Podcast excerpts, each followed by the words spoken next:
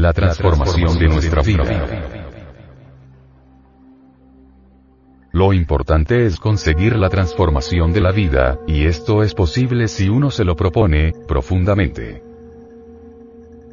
Transformación significa que una cosa cambia en otra cosa diferente. Es lógico que todo esté sometido a cambios. Existen transformaciones muy conocidas de la materia.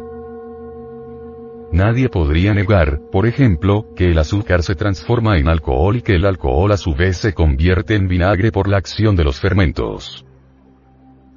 Esta es la transformación de una sustancia molecular en otra sustancia molecular. Uno sabe, por la nueva química de los átomos y elementos, que el radio, por ejemplo, se transforma lentamente en plomo. Los alquimistas de la Edad Media hablaban de la transmutación del plomo en oro, sin embargo, no siempre aludían a la cuestión metálica, meramente física. Normalmente querían indicar, con tales palabras, la transmutación del plomo este de la personalidad en el oro del espíritu. En los evangelios crísticos la idea del hombre terrenal, comparado este a una semilla capaz de crecimiento, tiene el mismo significado, como la tiene también la idea del renacimiento de un hombre que nace otra vez. Sin embargo, es obvio que si el grano no muere, la planta no nace, y en toda transformación existe muerte y nacimiento, o muerte y resurrección. Al respecto, el venerable maestro, Samael Aumeor, dice, ya uno sabe que en la gnosis, consideramos al hombre como una fábrica de tres pisos que absorbe, normalmente, tres alimentos. El alimento común, normalmente le corresponde al piso inferior de la fábrica, a la cuestión está del estómago. El aire, naturalmente, está en el segundo piso, pues se haya relacionado con los pulmones. Y las impresiones, indubitablemente están íntimamente asociadas al cerebro, o tercer piso. Esto es cuestión de observación. El alimento que comemos, sufre sucesivas transformaciones, esto es incuestionable. El proceso de la vida en sí misma, por sí misma, es la transformación cada criatura del universo, mis estimables hermanos, vive mediante la transformación de una sustancia en otra. Un vegetal, por ejemplo, transforma el aire, el agua y las sales de la tierra, en nuevas sustancias vitales, en elementos útiles para nosotros, como son, por ejemplo, las nueces, las frutas, las papas, o los limones, las judías, los guisantes, etc. Así, pues, todo es transformación.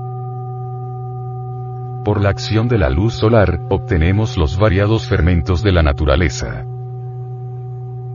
Es incuestionable que la sensible película de vida, que normalmente se extiende sobre la faz de la Tierra, conduce toda la fuerza universal hacia el interior mismo del mundo planetario en que vivimos.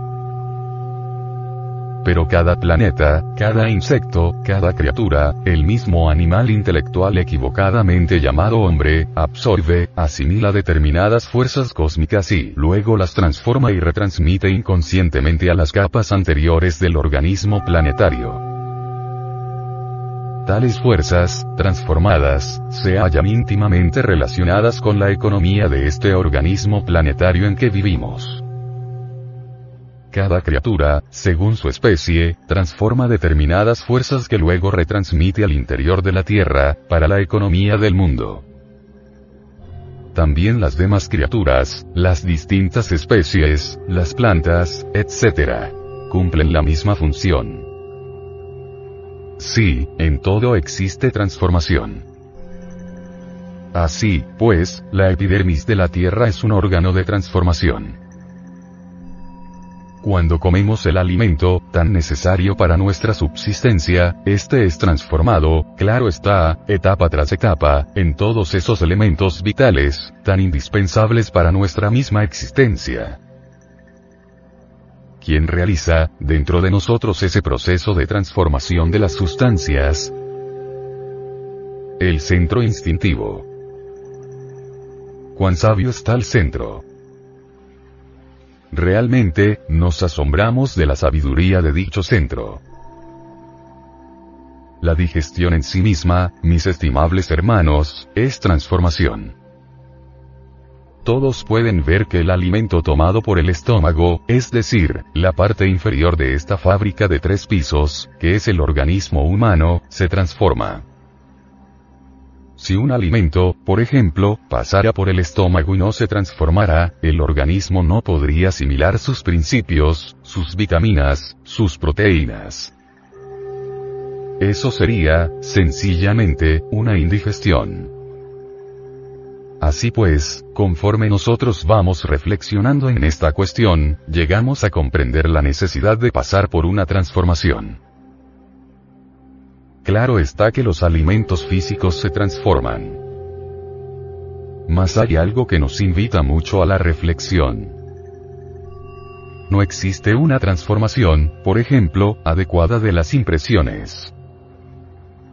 Para el propósito de la naturaleza, propiamente dicha, no hay necesidad alguna de que el animal intelectual equivocadamente llamado hombre, transforme realmente las impresiones. Pero un hombre puede transformar sus impresiones, por sí mismo, si posee, naturalmente, el conocimiento de fondo, esotérico, y comprende el porqué de esa necesidad. Resultaría magnífico transformar las impresiones. La mayoría de las gentes en el terreno de la vida práctica, creen que este mundo físico les va a dar, exactamente, lo que anhelan y buscan, y he ahí, mis estimables hermanos, una tremenda equivocación.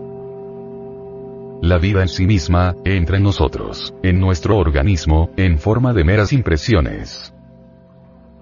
Lo primero que realmente debemos comprender, es el significado de este trabajo esotérico, relacionado íntimamente con la cuestión de las impresiones. Que necesitamos transformar la vida. Es verdad.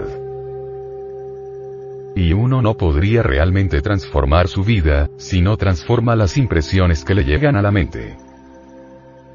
Es urgente, pues, que los que escuchen esta cátedra, reflexionen en lo que aquí estamos diciendo. No existe, realmente, tal cosa como la vida externa. Y vean ustedes que estamos hablando de algo muy revolucionario, pues todo el mundo cree que lo físico es lo real. Pero si vamos un poquito más al fondo, lo que realmente estamos recibiendo a cada instante, a cada momento, son meramente impresiones. Vemos a una persona que nos agrada o que nos desagrada, y lo primero que obtenemos son impresiones de esa naturaleza. ¿Verdad? Esto no lo podemos negar. La vida es una sucesión de impresiones, y no como creen muchos ignorantes ilustrados una cosa sólida, física, de tipo exclusivamente material. La realidad de la vida son sus impresiones, claro está, que la idea que estamos emitiendo a través de esta grabación, resulta ciertamente difícil de capturar, de aprender. Constituye un trabajoso punto de intersección. Es posible que ustedes que me están escuchando, tengan la certeza que la vida que tienen existe como tal, y no como sus impresiones. Están tan sugestionados ustedes por el mundo físico, que obviamente así piensan. La persona que vemos sentada, por ejemplo, en una silla, allá, con tal o cual traje de color, aquel que nos sonríe más allá, aquel que va tan serio, etc. Es para nosotros cosa real, ¿verdad? Pero si meditamos profundamente en todo lo que vemos, llegamos a la conclusión que lo real son las impresiones. Estas, como ya dije, llegan a la mente, a través, claro está, de las ventanas de los cinco sentidos. Si no tuviéramos, por ejemplo, ojos para ver, ni oídos para oír, ni tacto para tocar, ni olfato para oler, o ni siquiera gusto para gustar los alimentos que entran en nuestro organismo, ¿existiría acaso, para nosotros, esto que se llama mundo físico? Claro que no, absolutamente no. Así pues, la vida nos llega en forma de impresiones, y es ahí, donde existe la posibilidad de trabajar sobre nosotros mismos. Ante todo, si eso queremos hacer, pues hay que comprender el trabajo que debemos hacer. Si no hiciéramos ese trabajo en forma correcta, ¿cómo podríamos lograr una transformación psicológica, en sí mismos? Es obvio que el trabajo que vamos a realizar sobre sí mismos, debe ser sobre las impresiones que estamos recibiendo a cada instante, a cada momento. Y a menos que lo aprenda, o capture, etc. Nunca nadie comprendería el significado de lo que en el trabajo es llamado el primer choque consciente.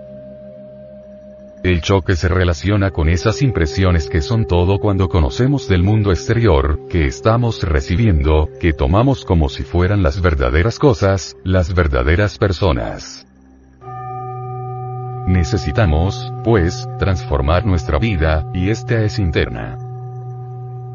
Al querer transformar, pues, estos aspectos psicológicos de nuestra vida, obviamente necesitamos trabajar sobre las impresiones que entran en nosotros. Claro está.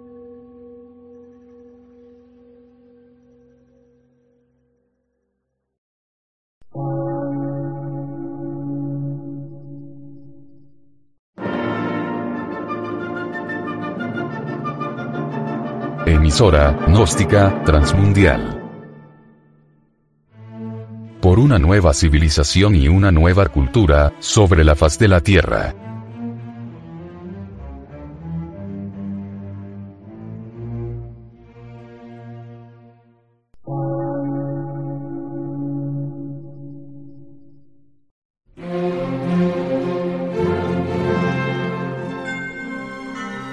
De radiodifusión científico, artístico, místico y filosófico, de la Asociación Colombiana de Centros de Estudios Gnósticos, Antropológicos, Psicológicos y Culturales. A. C.